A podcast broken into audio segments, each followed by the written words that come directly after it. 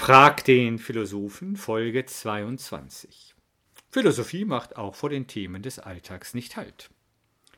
In meiner aktuellen Serie Frag den Philosophen beantworte ich heute die Frage, gibt es ein Leben nach dem Tod? Dabei hilft mir Pythagoras. Gibt es ein Leben nach dem Tod? Ja. Natürlich ist das eine Frage, die niemand ernsthaft beantworten kann.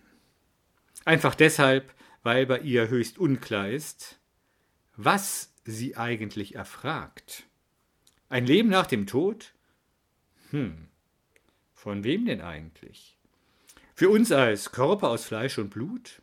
Ja, das wohl eher nicht, auch wenn der Apostel Paulus den Gläubigen im Jenseits einen neuen Leib in Aussicht stellt.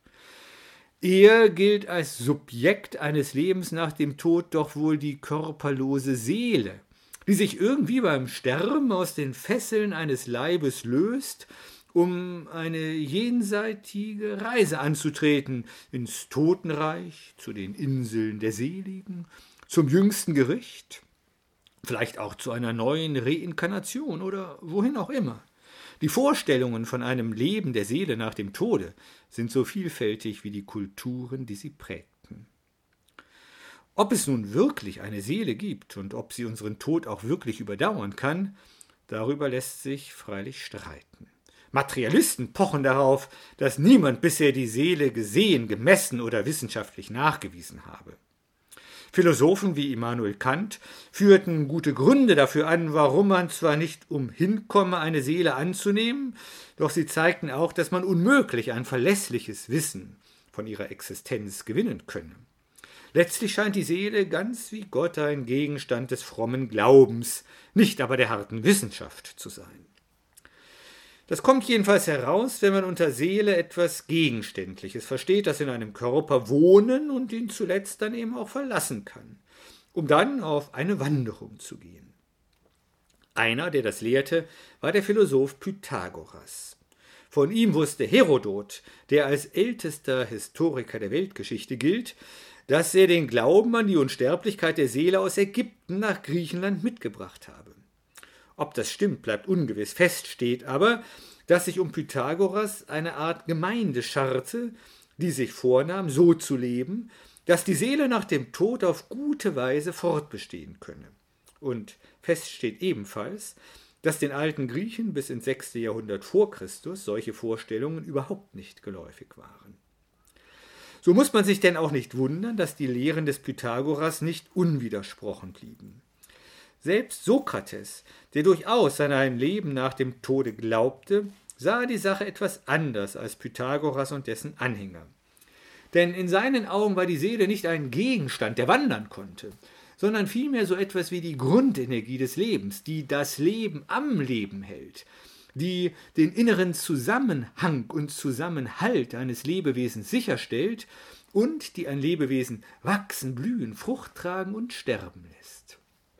Diese Lebensenergie, so meinte Sokrates, ist weder dinglich fassbar noch messbar, nein, sie zeigt sich nur in ihrer Wirkung, eben in dem Leben, das sie trägt und erhält.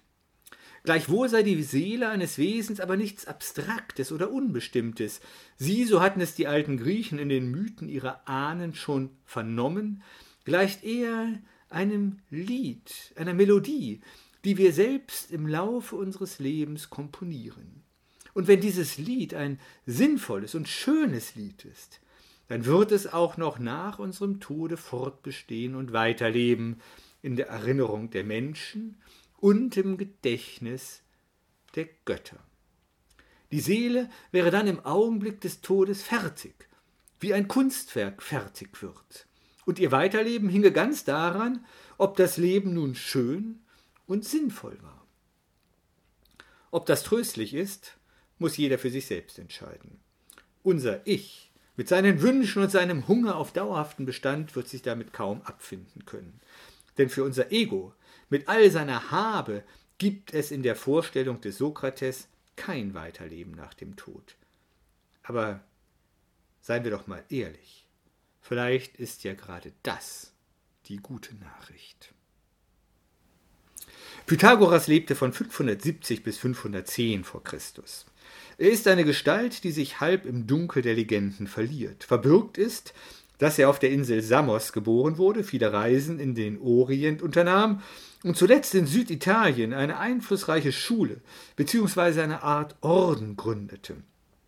Ebenfalls wissen wir, dass sowohl Männer als auch Frauen in pythagoreischen Gemeinschaften zugange waren und sich einem bestimmten Verhaltenskodex unterwarfen. Abgesehen davon widmeten sich die Pythagoreer vor allem der Mathematik und der Musikwissenschaft.